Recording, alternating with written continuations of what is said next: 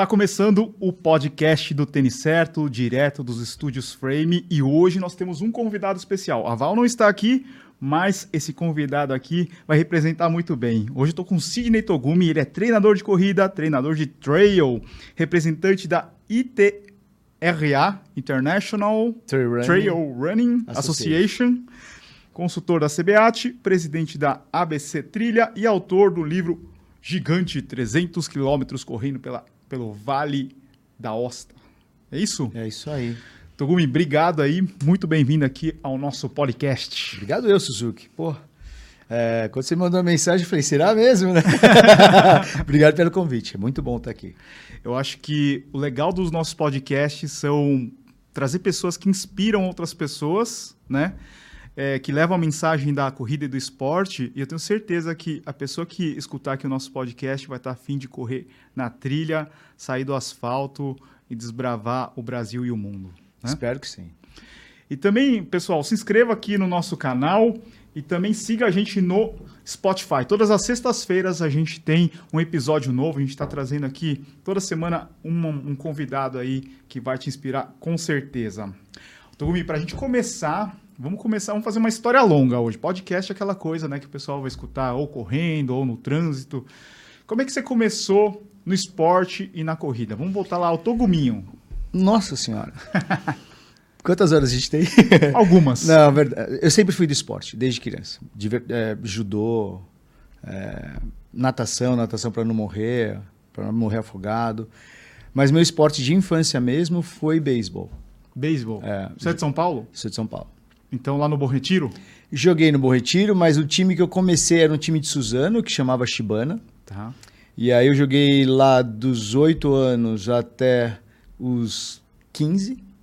Aí depois eu mudei para uma equipe de Guarulhos, porque esse time do Shibana ele acabou. Uhum. E aí fui jogar lá no time no Nauseg, que é um, um clube ali de, de japonês, de Nihonjin, lá em Guarulhos. E aí joguei lá dos 15 aos 18. E aí, depois no adulto, eu joguei até os 22 uh, pelo GSEBS, que é lá em Arujá. Tá. Então, esse foi meu esporte de infância, é, beisebol. É, na época, pouca gente conhecia, hoje um pouco mais. Mas aí depois eu fui para a faculdade, fui fazer Mackenzie. Antes de fazer educação física, eu fiz processamento de dados. E aí eu, eu gostava de nadar. E aí, para não pagar a academia, eu entrei na equipe de natação da, da tecnologia, porque tinha o treino, aí eu não pagava para nadar. E a técnica ali, a Vânia, na época, ela, ela nos apresentou para o duatlon aquático, que na época, isso em 92, tinha uma marca de cosméticos que chamava Parte. E aí eles faziam muitos duatlons aquáticos, que era nadar e correr. E aí foi a primeira, foi assim, eu não gostava de correr. Aí fui aprendendo aprender a correr primeiro e aí depois gostar de correr. Uh, daí um pulo para o triatlon, né? Já estava no duatlon, só faltava a bicicleta. Aí quando eu me formei no Mackenzie, eu ganhei uma bicicleta, uma primeira road, e aí foi triatlon, triatlon. Um, 98, 98 foi quando o Brasil, uma equipe do Brasil participou pela primeira vez do Eco Challenge, né, uma corrida de aventura uma das principais corridas de aventura do mundo. Uh, e aí eu vi na TV e eu falei, putz, eu quero um dia fazer isso daí. E aí foi quando, coincidentemente, foi quando iniciou a corrida de aventura aqui no Brasil, com a expedição Mata Atlântica, com Alexandre Freitas.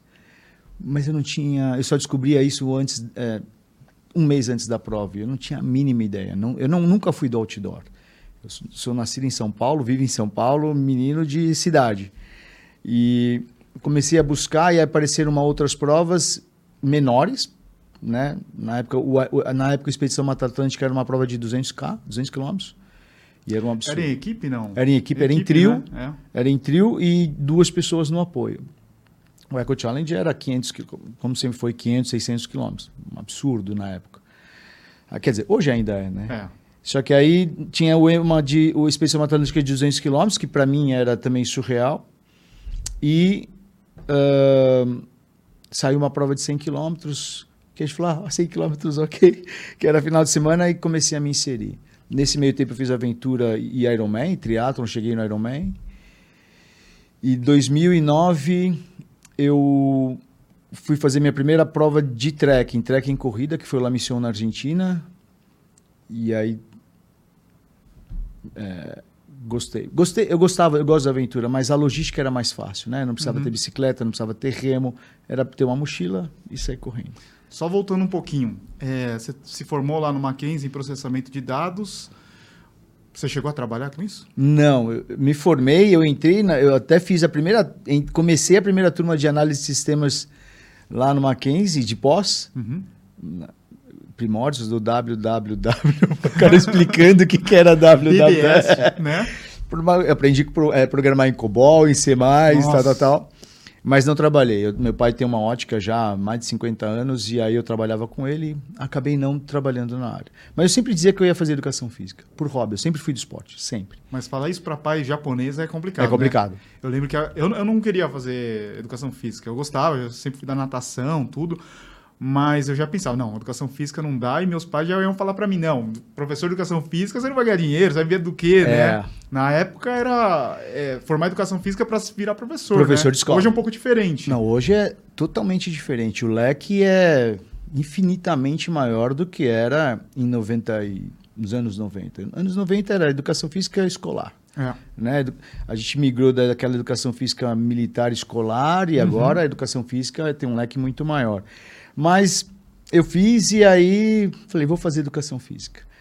Ahn, lendo jornal, ah, hoje último dia de inscrição na FMU, era lá que eu queria fazer, porque a minha técnica era de lá. E na verdade eu fui fazer educação física porque eu queria, eu queria um dia ir para a Olimpíada. Mas eu sabia que como atleta já não ia, nunca tive esse talento, mas que eu podia ir como treinador de natação, especificamente de natação. Porque na FMU eu tive dois, um- os meus professores de natação eram o Alberto Claro e o, Wi- o Sim. William Urizi, Sim. né, no auge deles ali nos clubes, No Pinheiros, no né? Pinheiros, o, o William no Vasco, na época que teve aquele Vasco, depois no Corinthians. no Corinthians. Então eles foram meus professores, foram e eles são os meus mentores assim profissionais, me ajudaram muito na profissão. E aí eu queria ir para a Olimpíada.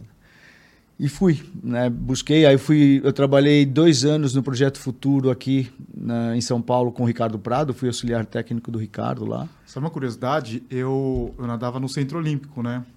Era um comecinho de projeto futuro, só que daí eu fui pro Círculo Militar, fui nadar no Círculo Militar. E a minha irmã continuou, ela nadou com o Ricardo Prado. Bem no comecinho ali. Não, eu- com o Ricardo eu trabalhei em 2001, 2 e 3.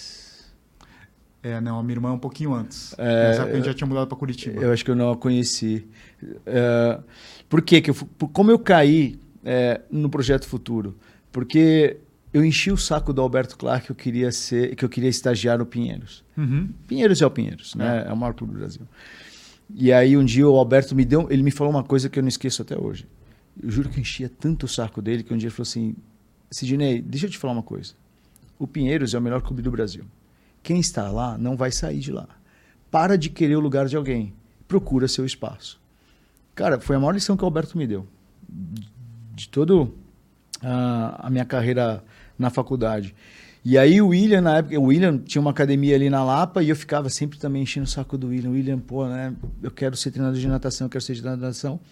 E aí um dia ele falou, olha, é, quer trabalhar na minha academia? Daí fui trabalhar com ele, a gente montou uma equipezinha ali e tal, fiquei dois anos lá. E aí surgiu uma oportunidade com o Ricardo Prado no Projeto Futuro. E aí o William e o Alberto que me indicaram para trabalhar com o Ricardo. Aí foi muito legal. Foi o que eu cheguei mais próximo do alto nível ali. Eu era técnico do, do Mirim Petis e eu auxiliava ele no, júnior, no juvenil e júnior. E aí foi bem a transição que o Ricardo depois ele saiu, ele levou uma parte da equipe para a Hebraica e aí eu fiquei co- com a Sônia Azul, que era outra treinadora que já estava lá no projeto, ficamos ali no aqui no Ibirapuera. Então, foi mais próximo ali que eu cheguei eh, do alto nível, né, na natação. E aí, por questões. Aí a gente, o, o projeto perdeu um pouco de força, me dispensaram por questões financeiras, e aí segui um outro caminho. Aí fui para o lado de personal de novo, aí personal veio assessoria, nasceu Upfit.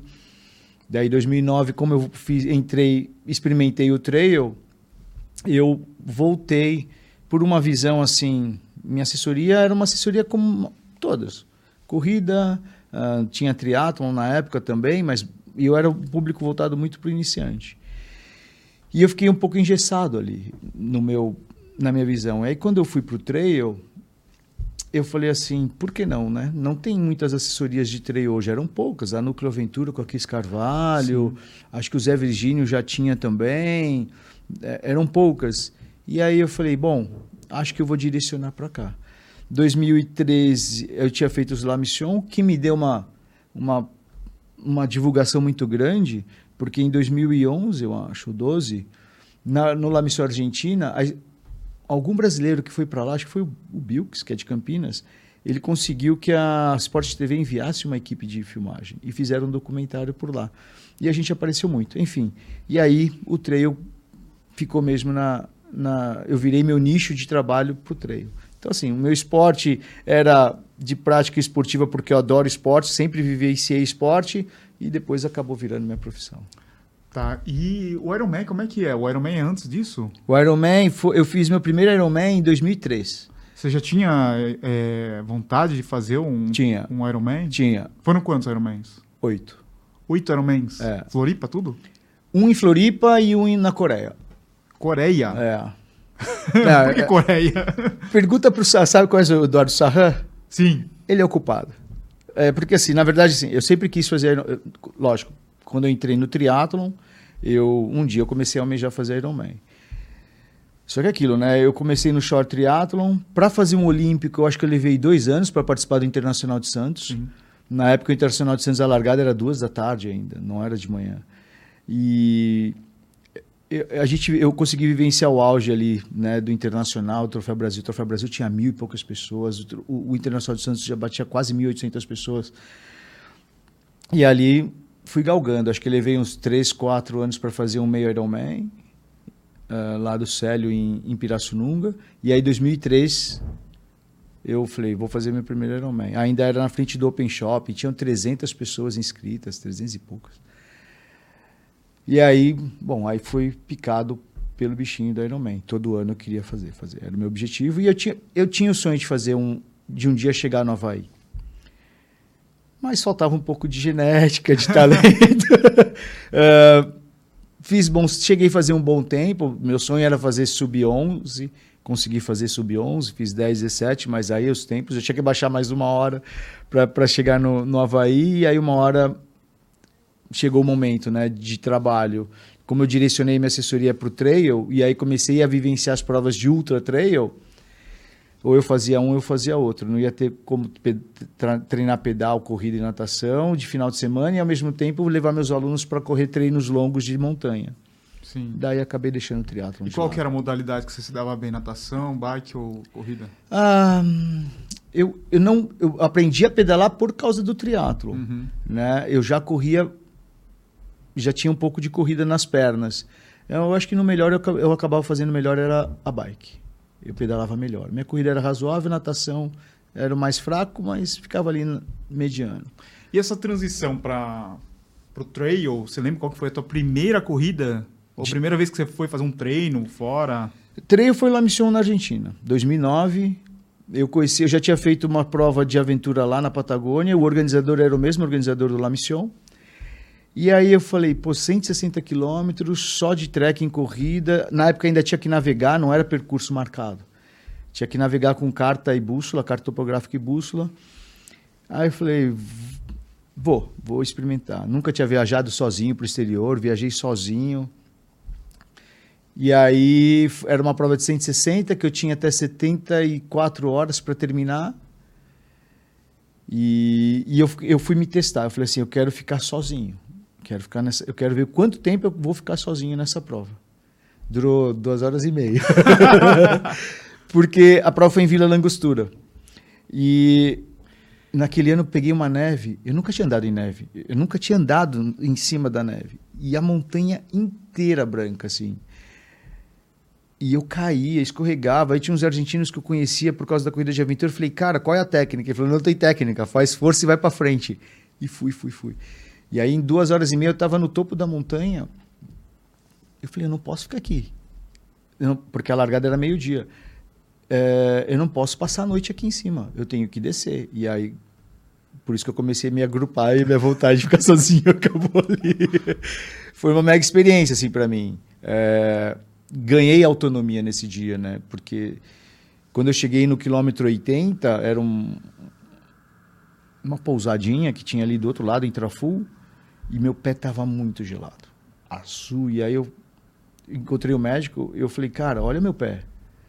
E eles são patagônicos, né? Então eles têm a visão totalmente diferente. Ele falou, Togumi, você vai, fica tranquilo.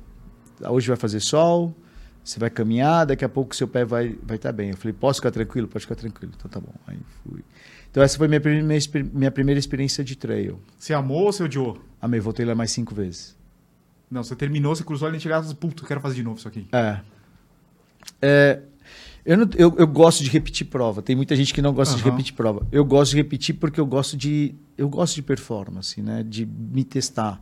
Eu voltei lá mais cinco vezes. Então, é, e aí depois de 2013 que eu trouxe a prova para cá. Então minha primeira experiência de trail, só trail trekking, foi La Missão Brasil. Ou La Missão Argentina. Uhum. Uma coisa que a gente percebe bastante com as pessoas que vêm aqui conversar com a gente é que esse histórico esportivo é, faz toda a diferença, né? Você o beisebol lá atrás, de você estar tá participando do coletivo, de você ter essa disciplina de estar tá treinando sempre, é, vai criando uma casca assim na pessoa, né? Depois você vai lá, vai, foi para natação, foi para bike, corrida. E isso, isso eu acho que vai ajudando, assim, porque muita gente passa, sei lá, 30 anos sem fazer nada. Deve começar no trail, né? Eu acho que essa casca vai ajudando, pelo menos para mim, para Val, para todo mundo assim que vai passando por aqui, a gente percebe isso em comum. É, mas eu, eu vejo assim, sabe, Suzuki? É, é, o lado nosso competitivo, né? Nós nascemos competitivos, as crianças são competitivas, uhum. né? E eu não acho ruim a competição. Eu acho bom. Muita gente. Tem gente que não se dá bem, mas assim. Eu era daqueles moleques que meu pai teve muito trabalho, porque quando eu perdi, eu era dos que chorava, uhum. de, que brigava, que ficava pé da vida. É, no beisebol, eu era, eu era capitão do time e aquele negócio oriental, você é o capitão, você tem que é, você que tem que trazer o time para cima, liderança. você é a liderança, que você é o exemplo. E aí quando um companheiro meu de equipe na época, vai, eu tinha 12 anos, 12, 13 anos, e ele cometia um erro muito bobo, eu chegava e falava, pro meu sensei, pro meu pro técnico, falei: "Você quer que eu ajude o time e esse cara faz o erro desse, você quer que eu ajude como? Ele que tem que me ajudar". Isso com 12, 13 anos, porque eu eu sofria muito quando perdia. Depois de adulto ali, de 20 anos, que eu falei assim, pô, eu gosto muito da competição. Não é, eu não gosto de perder, mas eu gosto é, o meu gosto pela competição é muito maior do que a minha a minha raiva de quando eu perco. Então, eu acho que essa, essa questão do esporte faz a gente ficar mais. enxergar as coisas um pouquinho diferente no dia a dia, sabe? Você fala assim, pô, é, tudo bem, tudo é trabalho, a gente tem comercialmente tem um monte de coisa que tem que se tem que ganhar espaço, é uma competição, mas eu acho que a gente começa, a gente lida melhor com essas situações, porque não é diferente do esporte, é igual, né? Tá todo mundo querendo ali do seu lado ganhar. Eu lembro que eu falava assim, eu via muito o Ricardo na época que eu trabalhei com ele, as pessoas perguntavam: "Pô, você perdeu ali aquela final olímpica em Los Angeles porque você é, tinha uma estatura menor?" Ele falou: "Não, eu, perdi, eu, eu perdi porque eu nadei pior do que o cara." O cara nadou melhor do que eu, por isso que eu perdi. E é verdade. Né? Então, é, eu acho que a competição não é ruim. Né? É, é o foco que a gente dá de para essa competição. Né? Se você. Eu tive um aluno que ele falou assim para mim um dia, Suki. Ele falou, Togumi, é, o sonho da minha vida é ir para Havaí. Aí eu falei para ele assim, cara, eu não acho que pode ser. O, sonho da sua vida tem que ser ir para Havaí. Porque e se você não for? É, frustração. A sua vida foi uma, é. foi uma droga? É. Não foi. Eu acho que você tem que uh, ter como uma das metas ir para o Havaí. Foco ali, se você quer muito isso, mas a razão da sua vida não pode ser isso. Porque se for e você não conseguir, cara, né, é, é complicado isso. Uma menina que se formou comigo, a Marta Schonhorst, ela foi a primeira ginasta da ginástica rítmica, rítmica ir para uma Olimpíada. Ela foi para Barcelona. E ela sempre conseguiu os objetivos dela. E sempre quando ela conseguia, depois era difícil. Ela falava, porque ah, o sonho era ir para a Olimpíada, foi para a Olimpíada. A razão da vida era para a Olimpíada. Acabou. Ela, no caso dela, ela conseguiu. Só conseguiu muito cedo. Aí você fala assim, e agora? Ah, depois eu quero fazer isso. Aí ela, ela, ela queria ser professora universitária. ela se formou junto comigo. A faculdade, pela competência técnica, técnica dela, contratou ela para ser é, professora de, de RD na faculdade. Ela falou, e agora? Então, assim, né? Então, uh, o esporte é muito disso. A gente tem que querer mais. Eu fico me perguntando o que, que faz o Nadal querer ganhar de novo, né, cara?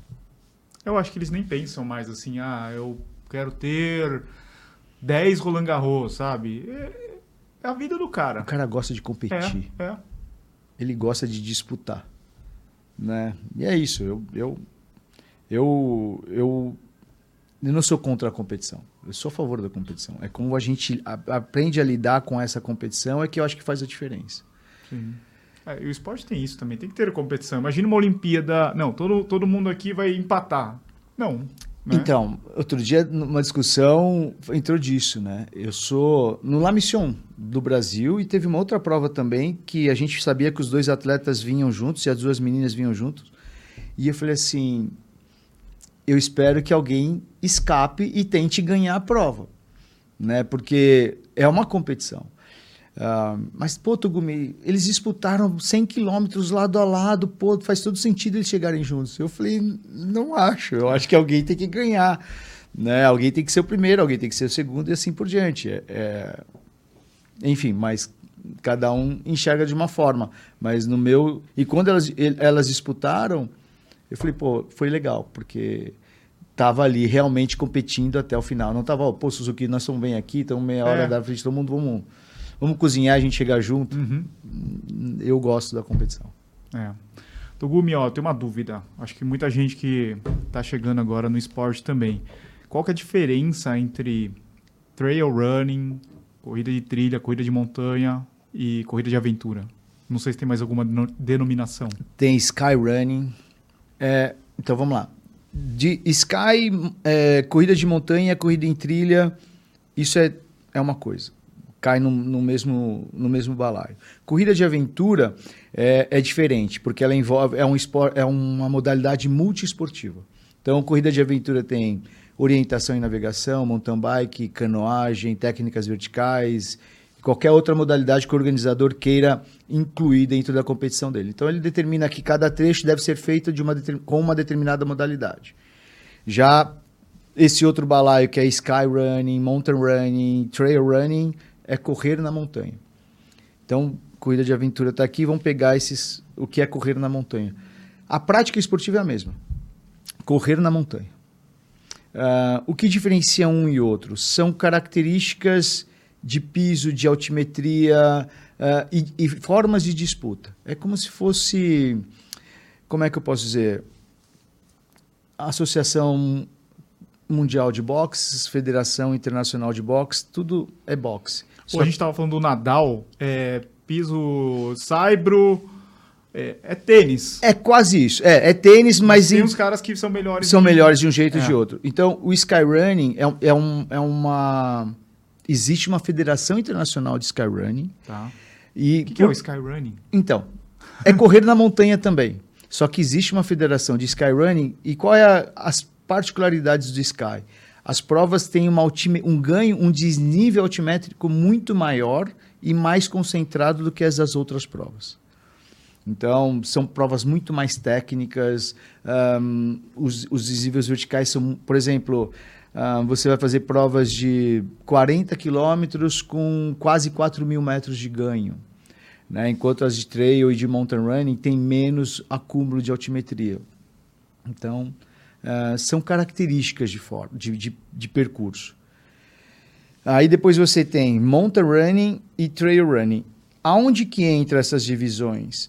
Entra quando a gente fala dos eventos oficiais, né? porque tudo é correr na montanha, tudo igual. Mas quando a gente fala em eventos oficiais, como a Federação de Skyrunning tem já as, as suas, os seus, os, o seu padrão, as suas normativas, tem as regras para o seu evento uh, se, uh, se, classificar ou se ser chancelado como Skyrunning. Mountain Running é a mesma coisa. Então, são provas, é a forma de disputa. O que diferencia Mountain Running do Trail Running? No Mountain Running, você não pode usar equipamentos. É shorts, camiseta e tênis. Você não pode carregar uma mochila com água. Então, você só utiliza... Uh, a estrutura da organização. Na corrida. Ah, desculpa, antes. E aqui, nas normas, né, as provas vão até 42 quilômetros. Acima de 42 entra a corrida em trilha, ou trail running. Que aí aqui, é, provas acima de 42. Autonomia é uma das características, então você tem que ter autonomia para chegar até o próximo posto de controle. É, é isso que diferencia. É uma confusão isso, porque na verdade as três coisas é correr na montanha. É, então, é, a gente não está falando do, do esporte que tem milhões de praticantes, né? Se a gente segmenta muito, acho que fica um pouco até complicado, assim, porque você precisa de novos adeptos. Isso. Né? Se você coloca muita diferença, não, isso aqui, isso aqui, eu quero ficar até confuso, fala assim, meu, não sei qual que eu faço, né? É, então, até só pegando o gancho, é, hoje para mim, Togumi, né? um cara que eu, o que eu quero é fomentar o treino cada vez mais. E essa oportunidade de falar aqui no podcast do Denis Certo é isso. Que é o que eu mais procuro, falar de trail para quem não é do trail. Sim. Né? É, quando eu falo ali nas redes sociais, nas minhas redes sociais, ou eu falo num, num, num canal que tem o foco direcionado para o trail, eu falo de trail para quem é do trail. Aqui eu, eu tenho certeza que tem muita gente que ainda não experimentou. Então, quando você faz essa, é, é, é, traz esse argumento, é verdade, porque o cara, pô, eu estou fazendo o quê? Então aí eu prefiro simplificar. Vai correr na montanha. É, Tudo na é treino. É. é. porque isso aqui só vai ter essa diferenciação quando você Depois for. que ele já está dentro, né? E quando você for para os eventos oficiais. Né? Se você não vai para os eventos, para os mundiais, por exemplo, isso aqui não faz diferença. Uhum. Né? Aqui no Brasil, se a gente for seguir as, as definições e regras, aqui no Brasil a gente pratica corrida em trilha. Porque todo mundo Esse tem... é o mais comum aqui. É, porque a gente tem uma influência muito maior do europeu. Né? E aí então todo mundo com a mochilinha, carregando a sua água, porque as provas também tem prova que não tem posto de abastecimento. Ele te diz, ó, tem um rio que, no quilômetro 15 e tem outro rio no quilômetro 30. Ponto. Da organização, não tem nada. Então você monta a sua logística para ter autonomia para poder chegar nesses pontos de reabastecimento de água e chegar na prova. Então aqui no Brasil, Uh, se a gente for seguir as definições e as normas, a gente pratica mais corrida em trilha. Você pegar uma corrida, vamos pegar no interior de São Paulo, Socorro, Itatiba, tem aquele estradão lá de Cascalho, sei lá, 12 quilômetros. Isso daí é corrida de montanha, trail, isso daí é corrida de asfalto, virou corrida rústica. Segundo a trilha, uh, desculpa, segundo a ITRA, né, a definição de, de trail running é, de provas de trail running é aquela que no máximo tem 20% de pavimentação do percurso total. Não importa se tem altimetria ou não, é trail. Então, se, você, a gente for correr uh, Bertioga Maresias, que tinha ali, que é quando ia para a serra, aquilo é trail também. Ah, mas pô, é tudo na praia, mas de acordo com a definição da ITRA, é trail. Volta à ilha, é trail? Se 20% do percurso, se até 20% do percurso for pavimentado, é trail. Ali tem uma mistura, né? Tem uma parte de estrada, tem parte isso. de areia. É. Então, mas se, é, o que eles colocam na definição é isso. Se de 100 km, no máximo 20 for pavimentado, é considerado trail. É que existem algumas coisas que, algumas obviedades que não são óbvias, né? É, que quando a gente, isso para a galera do trail, quando a gente fala que o treino é em asfalto, todo mundo imagina que é plano. Exato. Que quando a gente fala que o treino é em trilha, todo mundo imagina que tem subida e descida. E não é verdade. Por exemplo, uphill. É uma prova 100% em asfalto. Com altimetria. Com uma mega altimetria. E está correndo na montanha. Sim. Só que pela definição, para mim é, correr na, é corrida de montanha. Uhum. Mas pela definição não é trail porque passa de 20% uh, ah, de pavimentação. Então não é considerado uma prova trail. Por isso. Mas você está correndo na montanha. É. Eu acho que aqui para o brasileiro, a gente é, é, um esporte meio que. Vamos considerar novo, né? Sim, pelo, é novo. pelo tempo, né? Eu acho que a gente não deve fazer essas diferenças tão grandes assim. Vamos trazer as pessoas para correr no vamos, outdoor, né? Pra, vamos simplificar. Vamos simplificar. É isso. E, e, e, e, por falar em simplificar, eu acho que tem uma. Eu vou falar por mim, assim, tem uma dificuldade grande de informação. Não sei nem por onde começar. Fala assim, meu, eu quero correr aqui, eu moro em São Paulo, moro no Rio, moro em Porto Alegre. Por onde que eu começo? É difícil, né? Hoje, por exemplo, uma vez me perguntaram, Tugumi, tem algum canal, né? Por exemplo, do tamanho do tênis certo de trail? Não tem. Né? Tem alguns sites, tem alguns... Um, se você for no Google, vai aparecer para você. né, com, algumas informações, mas ainda não tem um, um, um perfil ali que você que tem a mesma amplitude, né, de que consegue abranger um público tão grande, por exemplo, como o tênis certo. Isso ainda não tem, é mais Mas difícil. não é só no Brasil, lá fora também tem, tem- não tem tantos assim. É, não tem. Né? É, não, e se a gente for comparar é, com a corrida de rua. com a corrida de rua, é. não tem. Mesmo lá fora. Você vai ter que colocar trail running e aí começar é, buscar algumas referências. Mas não tem uma. é, em termos. O trail é, é bem menor, né? Uhum. Ele é, é- Olha, eu não consigo nem dimensionar, mas. Tem uma no- ideia de praticantes no Brasil? eu então já me perguntaram se tem um censo não tem né por exemplo em âmbito federativo ainda a gente vem trabalhando no âmbito federativo para que os atletas comecem a se federar os campeonatos estaduais estão iniciando mesmo Ah, eu posso falar pela associação pela BCT pela BC Trilha a gente tem ah, aproximadamente 2.300 associados eu vou chutar, é chute mesmo, Suzuki. Eu acho que esse número é o dobro de praticantes no Brasil. Ah, não são muitos ainda. Eu sempre e no mundo não é. Não é. Sabe por quê? Eu, eu fico pensando assim: se o trail fosse tão grande quanto a gente acha que ele é, será que não teria campanhas mais fortes das grandes marcas? Com certeza. As grandes marcas não estariam estariam olhando com um olhar um pouquinho mais ah, com mais carinho para o trail se ele fosse do tamanho que a gente imagina que ele é. Eu acho que a própria corrida de rua não é tão grande quanto a gente imagina. É, tem muita gente que corre, mas que pratica a corrida, aquele cara que segue, tá é, como objetivo correr uma, uma maratona, ou até meia maratona, 10K, é, não é tão grande assim pelo tamanho da população. Sim. né? E, e a gente vê isso também, eu acho que com, com os eventos, né? Você vê ah, agora, ah, tá aumentando, mas não é aquela, não é tipo um, um esporte que deu um pico assim, né? É aquele crescimento do ano, vai aumentando um pouquinho, pouquinho, pouquinho, pouquinho, né? Até eu, eu tava com o Cado já veio aqui da Milk, e ele falou assim, teve uma fase que teve um pico assim Sim, é. absurdo assim, de acho que final dos anos 90, é, depois teve agora no- nos anos 2000 Mil, um aumento, né?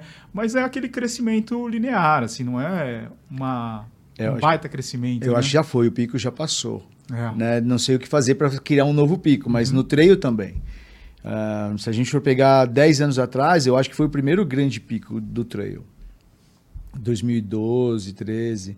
O trail não é tão antigo, assim, ele é novo, mas ele teve um crescimento muito abrupto ali no ano de 2012, 2013, mais ou menos. Ah, só que ele era pequeno e ficou um pouquinho maior, não quer dizer que ele é grande. É. Né? Ah, depois eu acho que o trail vive esse mesmo momento, um crescimento ainda um pouco ah, não tão exponencial assim. E a gente e um grande desafio é, por exemplo, eu acho que para a corrida de rua também.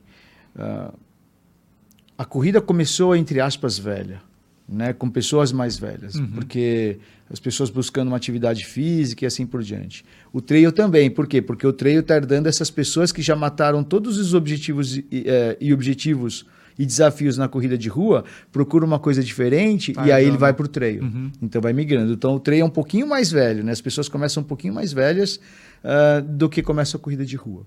Porque é é a segunda fase do corredor de rua, talvez, ir para a corrida em trilha. E eu ah, eh, podia se fazer uma campanha eh, de trazer mais jovens para acho que essa é a grande dificuldade. Você vê, as marcas esportivas têm essa dificuldade. Toda vez eles querem trazer influenciadores na casa dos 20 anos, as campanhas são com 20 anos, mas a realidade é outra, né? como convencer, né? Por exemplo, eu, eu, eu penso nisso porque se- eu, eu tenho ido aos campeonatos mundiais desde 2016 e aquela tradicional pergunta: quando é que a gente vai ter um campeão mundial? Né? E o porquê que o Brasil não tem uma performance melhor? E é uma das principais, uma das coisas que eu mais escuto é porque o Brasil não tem cultura. E é um dia entre amigos assim, ah, por- cultura, cultura, como é que a gente muda a cultura? A gente fala, pô, na escola. É. Então, é, a- eu- o ano passado, em abril, eu fiz um laboratório de um projeto da, da associação da BCT que era o treino na escola. Que é dar palestra. É dar uma palestra de 45 minutos durante a aula de educação física para a molecada da escola, ensino fundamental. Aí você fala, mas Tugumi, você faz aula prática? Onde? Não, eu só quero que o menino já, já tenha escutado sobre trail uma, uma vez na, na vida. Né? Porque se um dia ele cair no YouTube, ou ele passar do lado de uma prova, ele vai falar assim: eu já vi isso daí. E eu dei aula para 640 crianças, do Eduardo Gomes, lá em São Caetano. E, e tinha um slide que eu colocava foto de alguns dos principais atletas do Brasil. E eu falava assim: esse slide aqui é o objetivo dessa palestra. Uhum. Porque eu quero, daqui a alguns anos, usar a foto de alguns de vocês nesse slide. Porque imagina se um de vocês passa a ser um dos representantes do Brasil no Campeonato Mundial. Aí os olhinhos né, ficavam super assim. É, e aí sempre alguém levantava a mão e falava assim: aonde eu pratico? Não tem. Não tem onde ele praticar. Tem escolinha de natação, tem escolinha de futebol, tem escolinha de parkour, de skate, mas de trail e de corrida não tem. Aí eu falei, hum, ah, temos um ponto aqui. Aí tem um segundo ponto. Qual prova de trail aceita crianças abaixo de 18 anos ou jovens abaixo de 16 anos? Também não tem prova para ele competir. Aí você vai lá, planta semente, uh, a criança quer participar, quer para começar a praticar, não tem onde ela praticar. Aí, se ela consegue alguém que dê aula para ela, que leve ela para a trilha, beleza, ela vai se desenvolver mas ela quer competir. E aí não tem prova para ela competir. Então a gente tem que pensar em tudo isso. Né? Corrida de rua, mesma coisa. É, tinha os kids, tinha umas provas para crianças, mas não tem onde a gente desenvolver. Então talvez alguma coisa a gente precisa movimentar para poder trazer uh, as pessoas, as crianças, uh, os praticantes de corridas, os mais jovens. Porque eu penso assim, se o cara, uh, hoje eu vou pegar o trail, é acima de 30 anos, para cima. Se não for 35. Se eu trouxer essa faixa etária para 20, é 10 anos a mais treinando, é 10 anos a mais competindo, é 10 anos a mais consumindo, a indústria começa a ficar maior. Porque senão sempre vai ser aquela galera de 35 até 50, 35 até 50. E aí não aumenta. Não aumenta. E parece que o corredor de trilha e o triatleta, entre aspas, a evolução do corredor, né? Não é uma outra modalidade. É Sim. É apenas você só está tra trazendo pessoas que já estavam ali para competir em outra, em outra modalidade. É né? o triatlo no início. É, né? porque o tri os primeiros triatletas eram os nadadores, os, é. os, os ciclistas e os corredores que foram aprendendo as outras e começaram mas depois que vieram os, nascer os triatletas desde o início, né? O, o, menino ali e a menina já iniciaram no triatlon, praticando as três modalidades, que na verdade virou uma só que é triatlon. Então é isso, a gente está tendo talvez alguns, algumas crianças que vão praticar o trail desde o início. Uh, mas se a gente for pensar organicamente, vai ser muito lento. De é. alguma forma, a gente precisa achar alguma estratégia para poder acelerar esse processo. Aí o mercado fica maior. Você vê que interessante. Você falou que lá no começo você viu uma, uma reportagem na TV da. O que, que era a expedição? Era do, do Eco Challenge. Do Eco Challenge, é. né? E, e queira ou não, a TV tinha um papel interessante, né? Esporte Espetacular, é, Globo Repórter, Canal Off. Hoje, o jovem não assiste mais TV, é. né? Então, é, antigamente a gente tinha muita informação passiva, né? Você sentava ali no sofá com a sua família e de repente aparecia uma reportagem que você achava interessante. É isso aí. Hoje não, a pessoa tem que buscar a informação. E como é que ela vai buscar uma, uma informação que ela não conhece? Pois é. Né? Ela não sabe o que é trail, por que, que ela vai buscar isso daí? Né? É, é aí que entra esse, esse projeto nas escolas. Porque vai que aquilo ficou batendo na cabeça da, daquele menino, daquela menina, e aí ele vai lá, trail. E aí ele vê o vídeo do Kylian Jornet se jogando para baixo e aí ele acha aquilo legal da mesma forma que vê a Raíssa fazendo uma, uma manobra de skate e aí ele quer fazer. Então, de alguma forma, a gente precisa tentar é, viabilizar isso. Primeiro, jogar informação. O cara precisa, ele precisa receber aquilo. Nem confundir o nome, né? Na época do triatlo, ah, você faz teatro? Não é teatro, é triatlon, né? E, e, o trail passa por, essa, por, esse, por esse momento. Então, é, é o desafio que eu tenho, assim. E eu acho que tanto a corrida... Porque senão Onde que eu vi alguém analisando que as performances. Ah, esse final de semana tem. Semana passada tem o evento da Abracel. E eu estive lá e o pessoal, o Castilho da CBH estava fazendo isso, foi lá que eu vi. E ele, tava, ele fez uma ponderação de que o nível técnico dos atletas de rua caíram. Sim. Né? tinha anos atrás as performances em tempo era muito menor do que hoje. Aí você fala, pô, como assim? Né? E a analogia que eu faço com o trail é assim: eu vejo uh, o Silvestrin, que é o melhor corredor hoje do Brasil. Eu, Togumi, eu admiro pra caramba o que ele faz. Mas eu não quero ser como ele, porque eu não consigo, não uhum. tem como eu ser como o Silvestrin. Mas se o menino de 7 anos vê o Silvestrin fazendo o que ele faz, acha aquilo legal, vê ele em cima do pódio levantando o troféu e sendo campeão, esse menino vai, comer, vai começar ele vai querer não só ele não só vai admirar, mas como ele vai querer ser como o Silvestrin. E aí a gente começa a elevar o nível técnico. Eu acho que a corrida de, de rua precisa começar a passar por isso. Só que tem é o que você falou, tem a ver com mídia. É. Né? E então... você lembra na época que tinha lá o Ayrton Senna, o Guga, é, tem um monte, agora tem o Ítalo. Esses caras, assim, eles têm um papel super importante para trazer essas novas gerações né, do, do esporte. E a gente não conseguiu com o Guga, né? Tem um, é. um outro Guga, ou próximo dele, uhum. né? Então, é, é isso. É, de alguma forma, chegar a plantar essa, essa sementinha, né? Na cabeça das crianças. E eu acho que tem uma outra dificuldade, Suzuki. Por exemplo, eu tenho um projeto que chama Under 25 na assessoria, que é para a gente seleciona atletas abaixo de, era para ser under 20. Só que se eu fizesse under 20, não ia ter ninguém. Mas imagina você lá no Mackenzie com seus amigos ali da, de faculdade, fala assim, gente, vamos correr na trilha? Você tá louco, Cara, né? Você fala assim, under 20, não ia ter ninguém.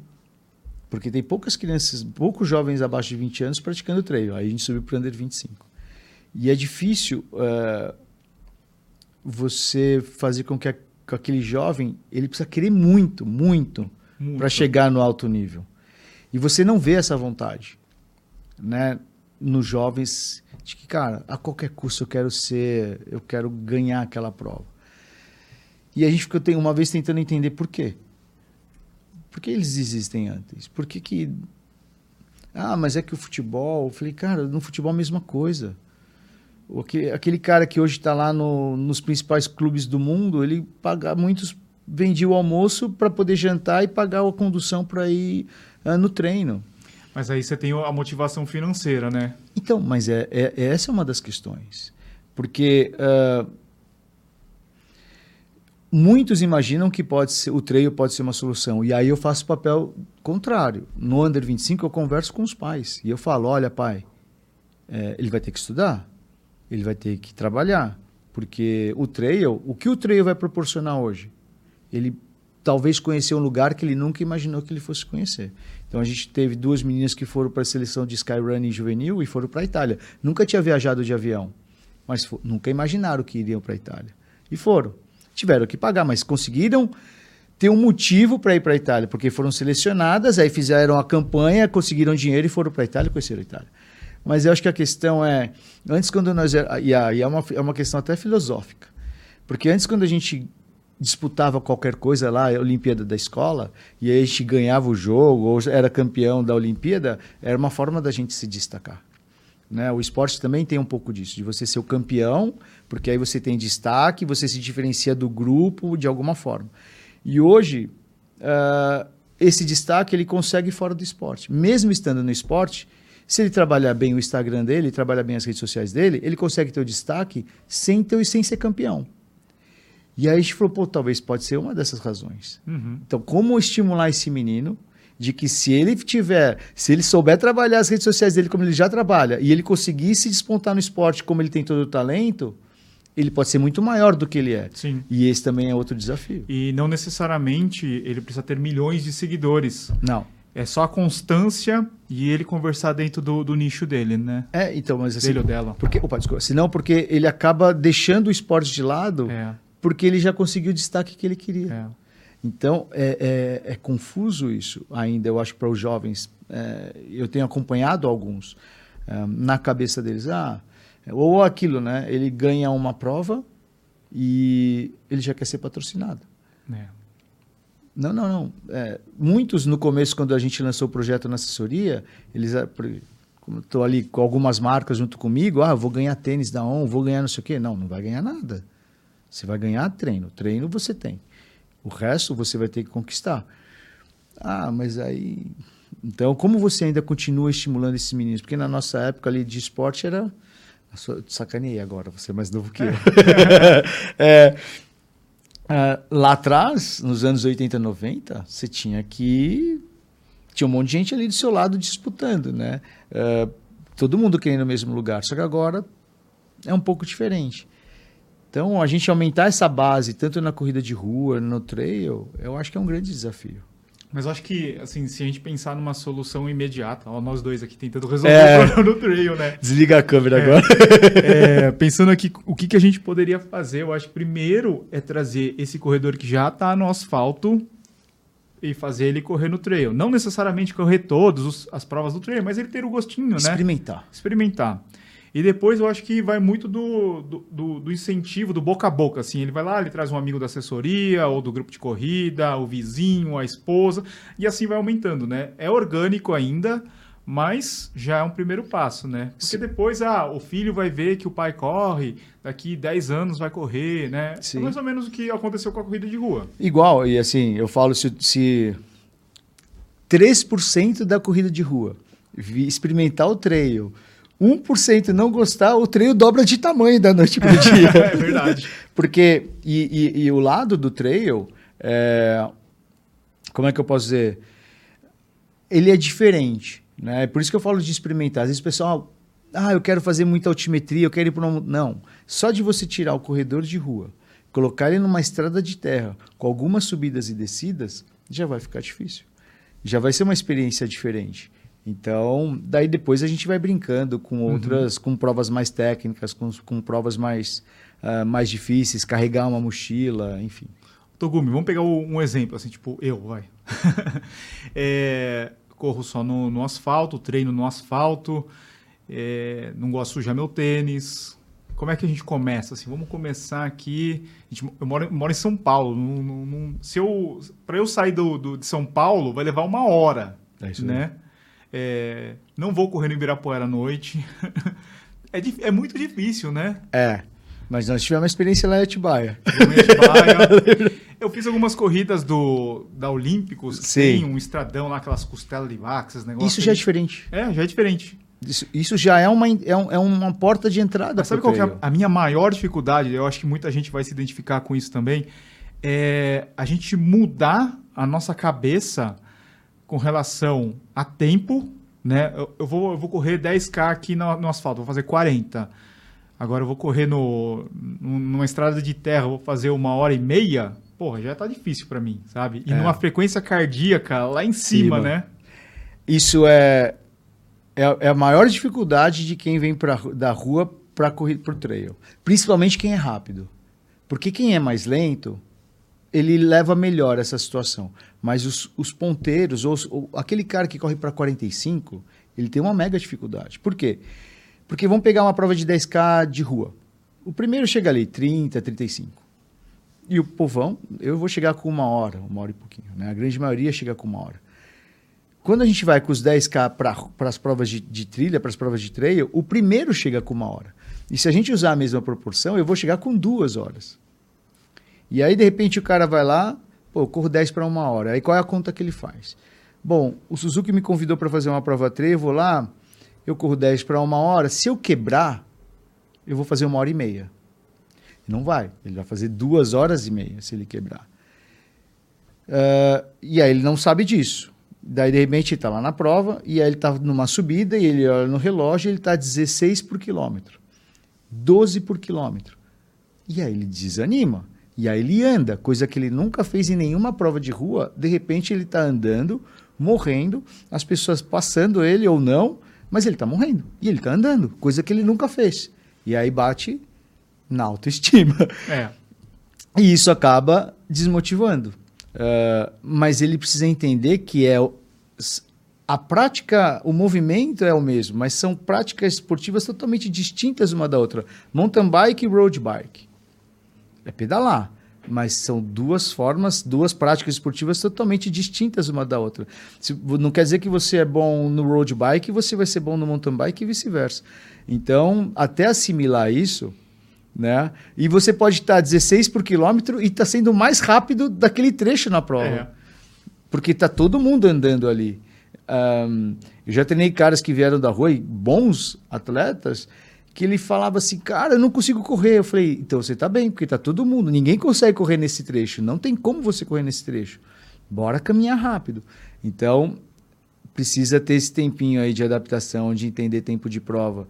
E aí tem um outro lado que também eu vou jogar contra, mas é pra galera contra o trail, porque o, o cara fala assim: Ah, Tugumi, vou fazer minha primeira prova trail. Qual foi o máximo que você correu na rua? 10K, uma hora? É. Então se inscreva numa prova de 5 ou 6 de montanha. Você diminui, então. Como eu metade. diminuo? O cara tá. É, por causa da proporção de tempo. Aham. O cara tá diminuindo quase metade da, da distância que eu já corro. Mas é porque não é que eu tô pensando na distância. No trail você tem que pensar em tempo de prova. Em tempo que você vai cumprir. Pensa assim, eu, às vezes eu vou na prova, uma prova nova, que eu nunca fiz. E às vezes a minha pergunta para o organizador no briefing é: qual é a previsão dele do tempo do primeiro colocado? E aí todo mundo fala assim, Togumi achando que ele vai ganhar a prova. e não é, porque eu faço sempre a proporção dos 50% para mim, 50% a 70%. Se ele fala que o cara vai terminar em 10 horas, o primeiro, numa prova de 100, eu vou colocar que eu vou terminar em 17. Porque eu tenho mais ou menos uma ideia da minha proporção com relação aos primeiros.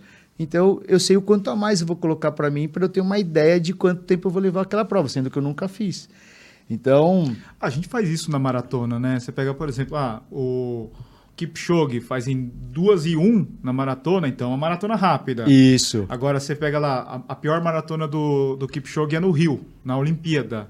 Sei lá, quase 2 e 10. Por quê? Foi difícil pra caramba. Então, pra nós, meu, a gente vai fazer muito mais tempo, né? É isso, é a mesma coisa.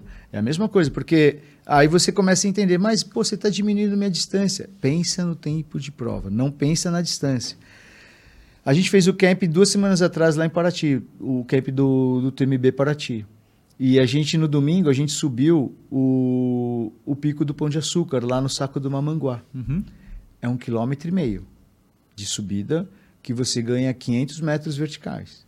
E eu falei para todo mundo, não subestimem um quilômetro e meio. Quanto a gente pensa em um quilômetro e meio? 10 minutos? É. A gente subiu caminhando, deu meia hora. Caramba. E é difícil fazer abaixo de 20 minutos. Um quilômetro e meio, por causa do desnível. né? Então, é, a gente, a- quem está migrando da rua para a montanha precisa absorver essas informações e falar assim, calma, né? É, se- deixa eu me adaptar. E se brigar contra e querer subir a montanha, ela vai fazer você andar. Quanto mais rápido você querer correr na montanha, mais rápido ela vai te ensinar que você vai andar nela. Porque vai uma hora que você vai ter que diminuir. E uma coisa assim que o corredor subestima é descer, né? Porque você falou, você falou em subir. Todo mundo pensa, ah, subir é sempre difícil, mas descer é complicado também, né? É. E as dores estão muito relacionadas à descida, né? É, a- a- aquela frase clichê do trail, a subida cansa e a descida machuca. E, e, por exemplo, quem vai fazer primeiro treino de trail, né? Sobe, desce, sobe, desce, chega no dia seguinte está com dor no quadríceps. E aí ele relaciona aquela dor no quadríceps com a subida. Só que aquela dor no quadríceps é consequência da descida, não da subida. Porque na descida, como a gente tem o impacto, aquele impacto é a mesma coisa que você ficar subindo e descendo aqui e pulando para o chão. É uma contração excêntrica no- na musculatura. A contração excêntrica é aquela que machuca mesmo, causa fissuras ali na musculatura e que gera dor. Então aquela dor é da descida, não é da subida. Então, é, são essas questões. Por isso que tem que fazer trabalho de força. A musculação é de extrema relevância para quem vai fazer treino, não só para te aju- ajudar a subir, mas também suportar essa, esse impacto da descida, esse tipo de contração da descida. Mas daí o teu aluno não fala assim, pô, Togumi, vou fazer musculação aqui durante a semana, mas daí no final de semana a gente vai subir o Pico do Jaraguá. Vai, Pô, vou fazer força dos, a semana inteira? vai. E a, e a minha resposta para os meus alunos é: é, a gente vai colocar na conta a perda de performance daquele treino do sábado. Porque a gente, eu já sei que você se desgastou aqui e que você chegou desgastado aqui. E aí, se você performar igual, então eu posso apertar mais aqui ou eu posso apertar mais aqui. Mas a gente já é, coloca na conta. Né? O treino, os treinos, você não vai fazer piar em todos os treinos. É igual teste. O cara acha que todo teste ele tem que estar melhor. Uhum. E não é verdade. Depende do momento que a gente aplica o teste. Às vezes eu quero aplicar o teste para entender o quanto, o quão cansado você está. Porque se a gente pegar no meio da sua temporada, da sua preparação para maratona, bem ali onde está quase no pico do volume, muito treino, acúmulo de treino, e eu aplico um teste e você piorou 10%, beleza, eu tenho um parâmetro do quão cansado você está, se eu quero que se eu quero te cansar mais, se eu tenho que descansar cedo. Então o teste não é só para ver melhora. O teste muitas vezes é só para saber como é que você está. Né? E só puxando, você tinha falado que você mora em São Paulo, e como é que a gente faz que mora em São Paulo? Eu também. moro em São Paulo. Como eu treinava? A gente tem que adaptar. Eu moro num prédio de 21 andares, aí eu ficava subindo e descendo com uma mochila. Eu cheguei a fazer com mochila de 10 quilos, sobe, desce. Imagina teus vizinhos falando. É, sobe, desce, sobe, desce. Na época ainda podia deixar os lixos ali na, na escadaria, agora não pode mais. Uhum. Aí ficava cumprimentando o tiozinho lá, oh, bom dia, bom dia, bom dia.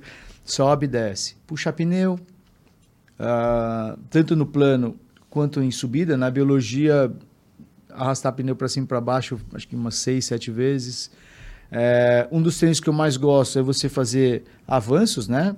Dá, por exemplo, 30 avanços e aí corre um quilômetro. 30 avanços, você corre um quilômetro. É, você ganha um condicionamento específico de subida? Não, mas é o mais próximo que a gente consegue fazer. Porque a gente, eu não consigo ir para o Pico de Araguá durante a semana. Uh, o treininho ali da, da rampinha da Bienal, você sobe quantos metros ali? Né? Então, é pouco. É, é pouco. Então, uh, a gente vai adaptando. E aí acaba ficando para o final de semana. Aí sim tem que ir para trilha, vai investir tempo de ir para Aldeia da Serra, Pico de Araguá, Japi, já um pouquinho mais longe ali em Jundiaí, Atibaia, na Pedra Grande. Daí não tem como fugir, precisa ir para lá para esses lugares. Ô, Togumi, a gente recebe muita pergunta sobre tênis para trilha. Daí eu falo, gente, é outra modalidade. É igual você fez a analogia de mountain bike com speed, Sim. né? É, nós somos do, do road e tam, a gente não consegue indicar mountain bike, né? A gente conhece sobre os tênis para correr no asfalto, Sim. da nossa experiência.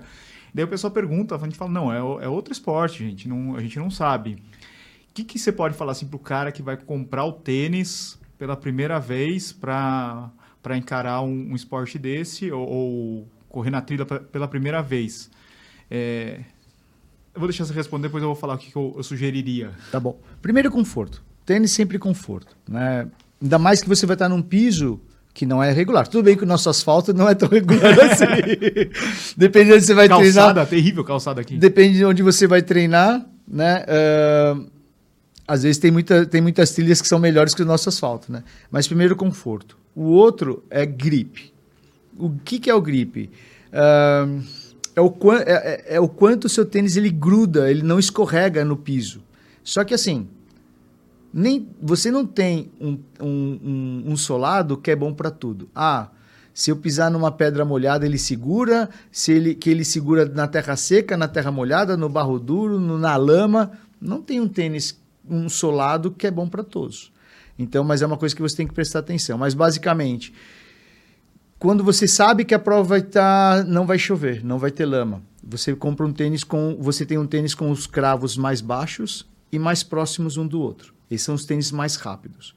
Quando você vai para um terreno onde você sabe que vai ter mais lama, mais pesado, aí você vai comprar um tênis, você vai ter que ter um tênis com os cravos mais altos e, e mais separados, porque aí junta é, menos lama. Aí você falou, pô, Togumi, você está querendo que eu tenha dois tênis de trail, mais o de corrida porque eu treino no, no Ibira durante a semana? O melhor dos casos seria, né? Uh, o que eu, se você for escolher um, eu, eu Togumi, eu escolheria um tênis uh, com cravos mais baixos e próximos. Por quê? Você fala, mas e na lama? Aí eu pago o preço. Porque também não é uma, nenhuma prova vai ter lama o percurso todo e nenhuma prova vai ser seca o tempo todo. E aí cabe de você ir buscando informação. Eu chego na prova, eu chego na prova do SUS, como é que tá? Choveu muito? Choveu, como é que tá lá?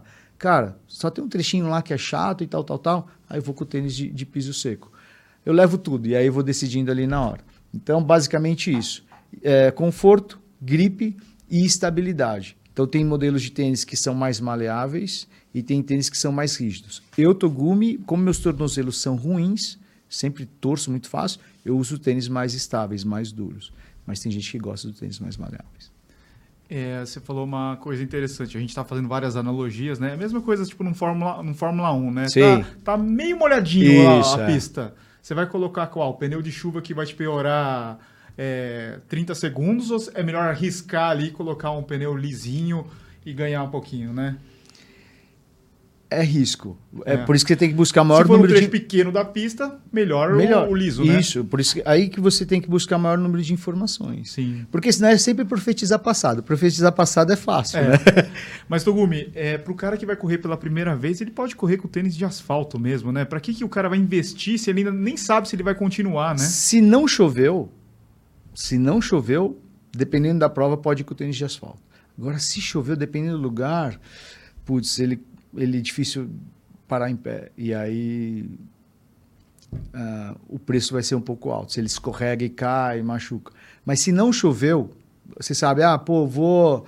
Vamos pegar o Pico de Araguá, que aqui é perto de São Paulo, quem for de São Paulo tem um acesso muito fácil. Ah, se não choveu ali, dá para fazer de tênis de asfalto de boa. É o que eu falei, mas se choveu bastante, vai escorregar na volta. A gente foi no The Run Event agora no final do ano, né? E basicamente é um evento voltado para corrida de rua, hum, focado nos varejistas do mercado americano. Só que o que a gente percebeu lá é muita influência do trail na corrida de rua. A gente participou de alguns workshops lá e eles até falaram assim que a gente, eles observaram um crescimento de 20% durante a pandemia no trail running, né? E, e muito das pessoas tentando fugir assim de, de aglomeração, então é, eles têm uma facilidade. Você pega uma cidade dos Estados Unidos que tem 200 mil pessoas, ele 10 minutinhos de casa ele já está numa, numa trilha, né? Então, eles falaram assim que muitas das coleções foram inspiradas no trail. Teve marca lá que falou assim: não, a nossa coleção é totalmente inspirada no trail. É Caramba. muito louco isso. E é, a gente viu esse crescimento lá. Aqui a gente já comentou né, da- das dificuldades, da- do crescimento que não é tão acelerado assim. Mas a gente percebe que as marcas que estão aqui no mercado brasileiro, a gente já teve a oportunidade de visitar os showrooms delas e eles estão trazendo mais materiais voltados para o trail. Não só aquelas marcas tradicionais que a gente conhece, que são bem focadas nesse público, mas as marcas tradicionais. Isso também é, é uma forma de incentivo, né? Porque você tendo material disponível nas lojas, isso também ajuda, né? Porque o cara vai falar assim, pô, eu quero começar no trail, mas não sei nem por onde comprar o tênis, né? Pois é. E, e- eu falo sempre para as marcas assim, né? O corredor de trail, ele tem dois pares de tênis. Ele tem o de rua e ele tem o de trail. É igual a chuteira, né? O cara tem a chuteira dele no final de semana para jogar futebol. É, ele não vai usar o tênis de trail, por exemplo, em São Paulo. Eu meu tênis de trail eu não uso durante a semana. Mas de final de semana é o tênis que eu uso. Durante a semana eu tenho um tênis de rua. E essa, essa diversificação de, de, de modelos, de oferta, é, é importante, porque até dá para fazer um exercício do contrário, né, Suzuki? O cara que vai lá na- numa loja e, e vê um tênis, buscando um tênis de rua, de repente ele vê um tênis diferente. E aí ele fala assim, pô, deixa eu ver esse tênis. Ele fala, pô, e é um de trail. Talvez isso desperte no cara. Eu não tinha pensado nisso, mas fazer despertar dele, pô, Sim. esse tênis deve ser diferente. Usa na terra? Pô, nunca corri na terra. E aí pode trazer por ali. Mas é, eu também tenho visto que as marcas vêm trazendo mais modelos né, para oferecer para o público. O público agora é isso, né? Tem que trazer gerar o público para poder consumir esses modelos. Assim. É. É, o, a minha experiência com trail, ela não foi das melhores, Togumi.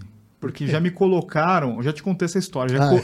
já, já me, é, já me mandaram para o é, Maratona dos Perdidos. Maratona dos Perdidos. Eu não lembro se era 15K, alguma coisa assim, não era, não era meia. Próximo a Curitiba ali. Próximo a Curitiba, uma friaca, meu, Frio. muito frio, muito, muito frio. Eu tenho foto, acho que no meu Facebook, na época. Fui lá, comprei um tênis pra trail, tudo, e depois nunca mais voltei.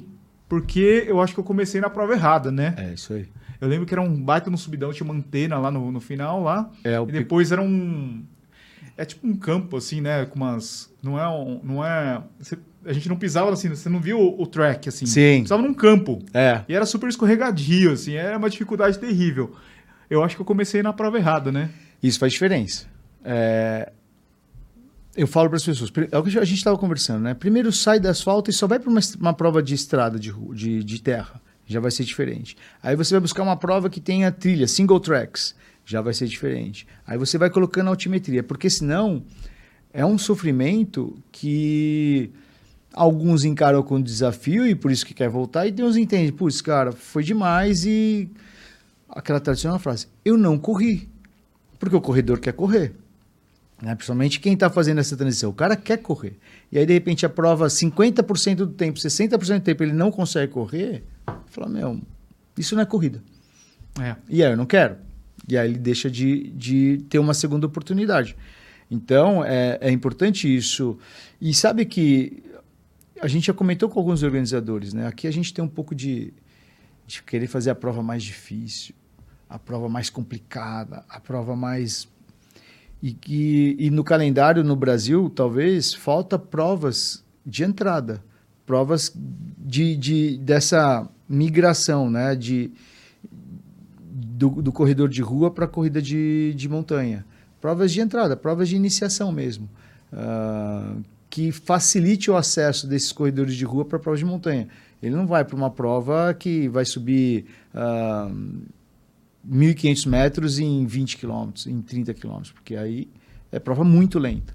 Né? Só para você ter uma ideia, a, a, quando a prova tem o primeiro tem um, um pace médio uh, mais alto que 6 para 1, a gente começa a falar que a prova é lenta. É. Então tem que ter essas provas de acesso. E não tem tantas, de verdade, são poucas.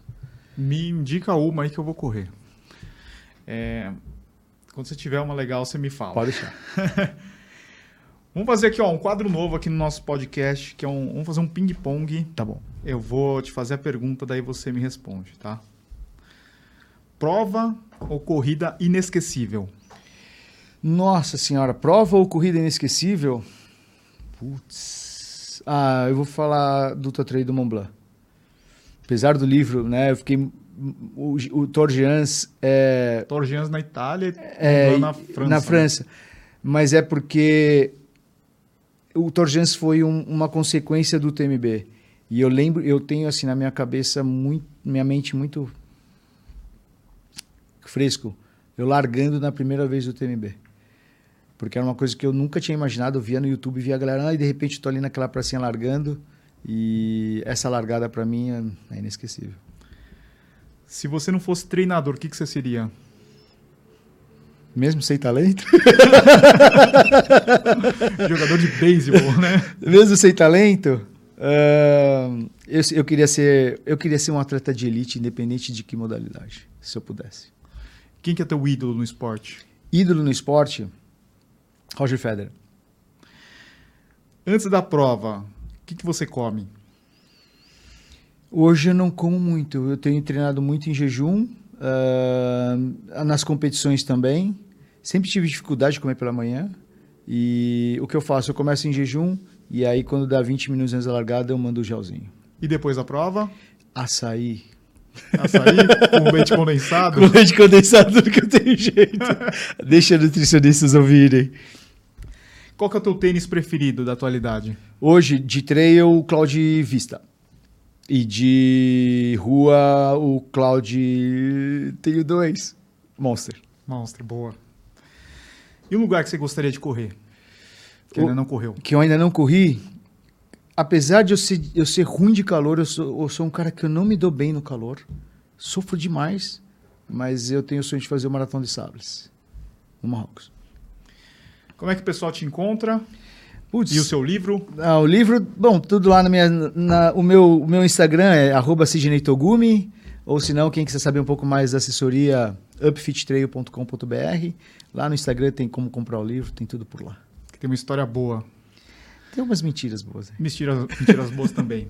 Togumi, meu, queria ficar mais uma hora aí conversando, queria falar de Mont Blanc, de outras provas, mas a gente vai convidar de novo aí para você participar. Vamos lá. Beleza? Obrigado. Obrigado. Eu tenho certeza que muita gente vai partir do asfalto pro trail. Venha, galera, experimenta. Eu acho que vale a pena experimentar. Né? Eu sou um treinador que eu gosto de produtos. Eu usei Five Fingers, Hattori, Cheguei a correr 25 quilômetros de tênis minimalistas, assim, é, para entender o que é. Então, eu faço a mesma coisa com o trail. Experimenta. né? Pelo menos se dê a oportunidade de experimentar o trail e espero que vocês gostem. Eu já vou me convidar para um workshop que eu quero levar a Val para você ensinar ela a fazer o downhill. Vamos. Porque ela, ela corre rápido no asfalto, só que na descida parece um, uma tartaruga. é, descida é difícil. Descida não é. Tem gente que desce na mesma velocidade que sobe. A Val tem dificuldade até para tomar água na hidratação. Sério? Ela anda. É sério, eu falei para ela, numa maratona, se você é, tomasse água mais rápido, você faria 2,50. ela não consegue. Vamos conversar. Valeu, Tocumi. Obrigado. Obrigado, obrigado. Até a próxima. Galera. Tchau. Um abraço a todos.